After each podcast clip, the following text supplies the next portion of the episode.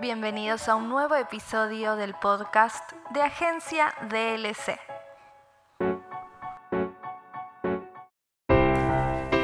En 1995, dos años antes de que Diana, la princesa de Gales, muriera en un accidente automovilístico en París, dijo en una entrevista televisiva que le gustaría ser reina. Pero no se refería a la monarquía británica con la que se había casado. Quería ser la reina de los corazones de las personas. La princesa Diana de Gales es recordada por muchas cosas no solo por su relación con sus hijos y su increíble sentido del estilo, sino también por su trabajo filantrópico y caritativo, y particularmente su valentía a la hora de destacar cuestiones importantes.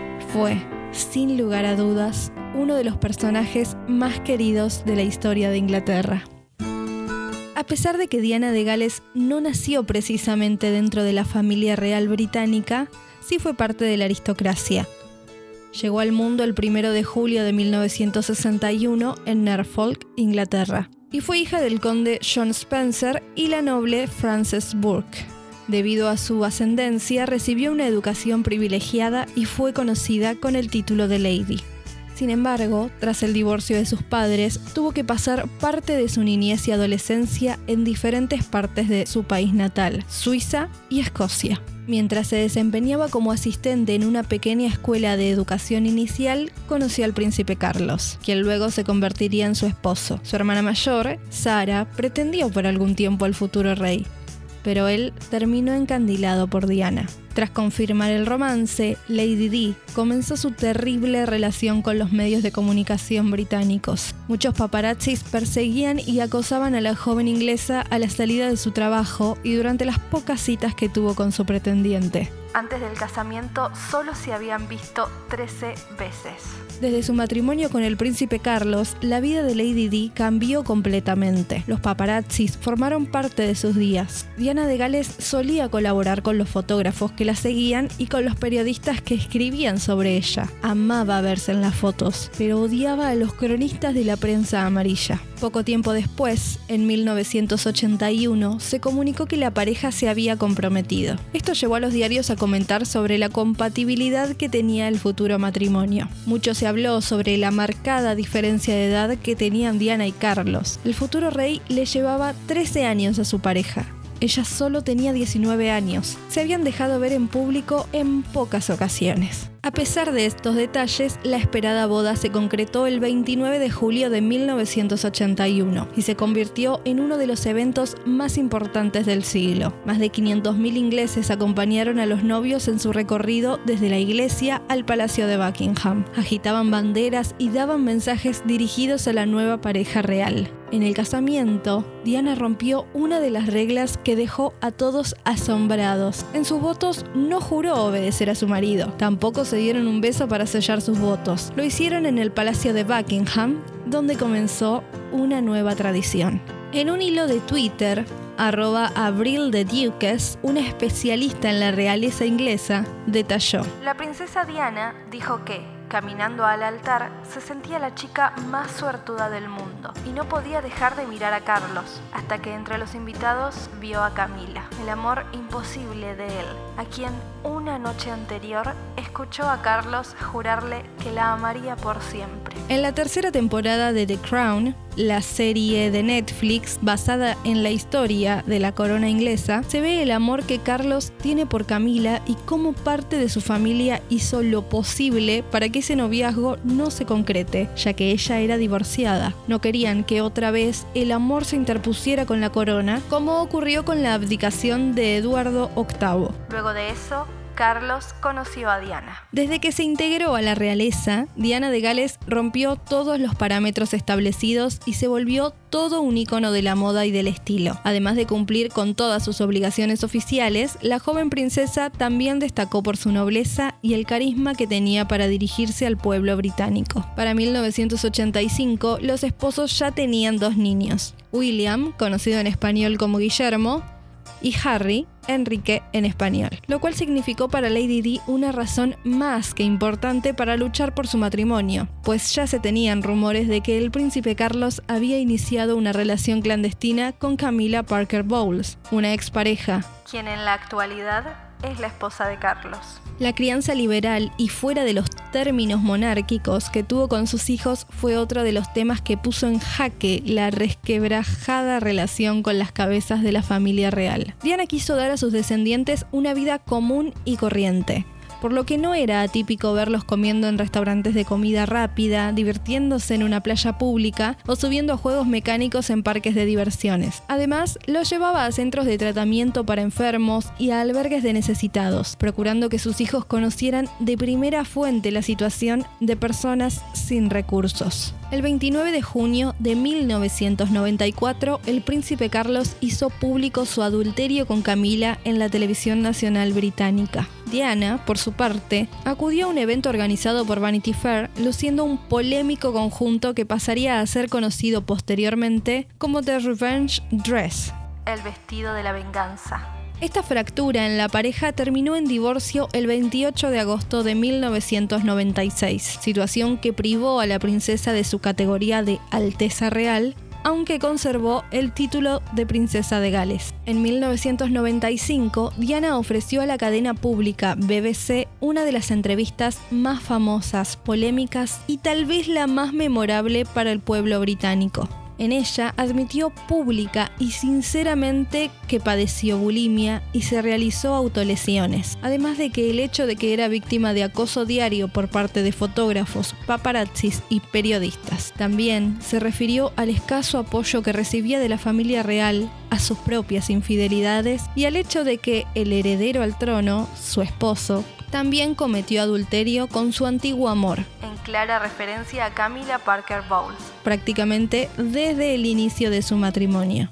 Como cuenta arroba abril de Duques, en 1996 le preguntaron a Diana, después de divorciarse, a qué se iba a dedicar. Y ella respondió, a ser libre y ayudar a los demás. Lo que ella le dejó al mundo fue su gran espíritu caritativo y su pasión por poner su fama a disposición de los más necesitados, algo que logró traspasar a sus hijos. Muchos recordarán las imágenes de ella caminando por los campos minados de Angola, algo que fue recreado en un reciente viaje de su hijo, el príncipe Harry, a la región. Otro tema de este tipo defendido por la princesa del pueblo fueron los derechos de los homosexuales y específicamente su sueño de poner fin al estigma contra el virus del VIH y el SIDA. En abril de 1987, en el apogeo de la epidemia de SIDA, Diana inauguró la primera unidad de VIH-Sida del Reino Unido en el Hospital London Middlesex, un espacio que atendería exclusivamente a pacientes infectados con el virus. Las fotografías de ella tomadas en el evento se han convertido en sinónimo de su legado de amabilidad, ofreciendo sus manos temblorosas y sin guantes a un hombre con VIH. En ese momento, muchos creían erróneamente que se podía contagiar el VIH a través del tacto.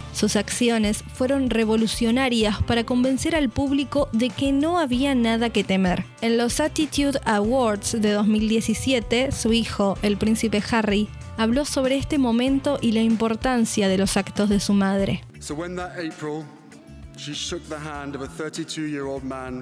Entonces, cuando en ese abril le dio la mano a un hombre con VIH frente a cámaras, sabía lo que hacía. Usaba su posición como princesa de Gales la mujer más famosa del mundo, para desafiar a todos y que se eduquen, para encontrar su compasión y para llegar a quienes necesitan ayuda en lugar de apartarlos. La siguiente generación retomó su causa y sus hijos continuaron ayudando a combatir el estigma que rodea al VIH y al SIDA, así como los problemas de salud mental que sufren las personas LGTBQIA. Mientras Harry se hizo una prueba de VIH en vivo por televisión para mostrar lo fácil que resultaba, Guillermo apareció en la portada de la revista Attitude para discutir los problemas de salud mental que enfrentan las víctimas de la homofobia y la transfobia. Diana de Gales trabajó de la mano de Nelson Mandela, Madre Teresa de Calcuta e incluso del Dalai Lama. Realizó subastas de sus pertenencias para conseguir fondos de caridad. Una de estas la realizó en junio de 1997 en Nueva York, donde puso a la venta los vestidos y trajes utilizados por ella en sus compromisos oficiales, reuniendo 3,25 millones de dólares para instituciones de lucha contra el cáncer y el SIDA. Su campaña contra las minas antipersonas la llevó a Angola a principios de 1997. En el transcurso de los cuatro días que permaneció en este país, visitó un centro de recuperación situado en las afueras de Luanda, donde pudo entrevistarse con jóvenes que habían sufrido mutilaciones corporales por la acción de minas terrestres. El 31 de agosto de 1997, Diana murió como consecuencia de un accidente automovilístico en el interior del túnel del Alma, en la margen norte del río Sena, en París, Francia. Fallecieron en el mismo accidente su pareja Dodi Olfoyet y el conductor del automóvil, Henry Paul. El único sobreviviente del accidente fue el guardaespaldas de Olfoyet. Nadie, excepto él, llevaba puesto el cinturón de seguridad. A pesar de que fue un hecho de interés mundial, aún se tienen muchas dudas sobre los detalles que envuelven su deceso. Durante una visita a Francia, Diana de Gales y Dodi Olfoyet eran perseguidos por paparazzis. Por este motivo, el conductor hizo maniobras para evadirlos y ocasionó un fatal choque. La noticia llegó a la familia real mientras estaban en Escocia en el castillo de Balmoral. En cuestión de horas, el príncipe Carlos voló a París para recuperar el cuerpo de Diana antes de regresar a Balmoral para estar con los hijos del matrimonio.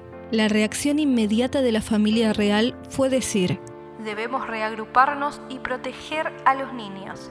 Habrá formalidades que seguirán, pero eso es lo que hacemos dijo el autor Jonathan Dinblady en la serie original de CNN sobre la familia real Los Windsor.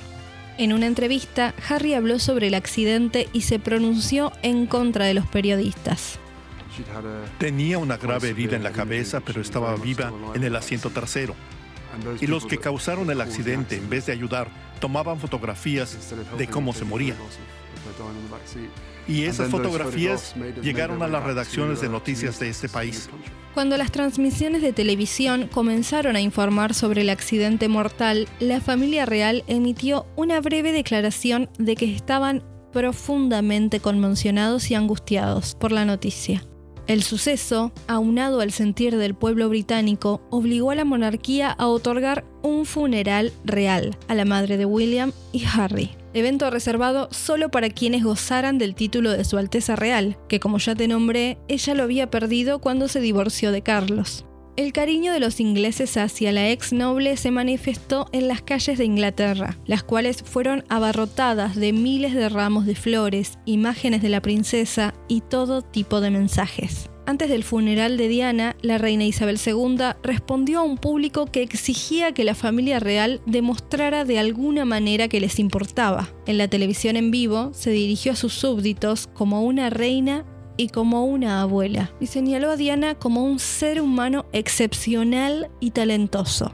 Y en el funeral, la reina dio un paso más para rendir homenaje. La reina no se inclina ante nadie, nunca, dijo la historiadora Jean Ridley. Y sin embargo, mientras la procesión fúnebre pasaba por el Palacio de Buckingham, se vio a la reina en el frente haciendo una reverencia a su nuera.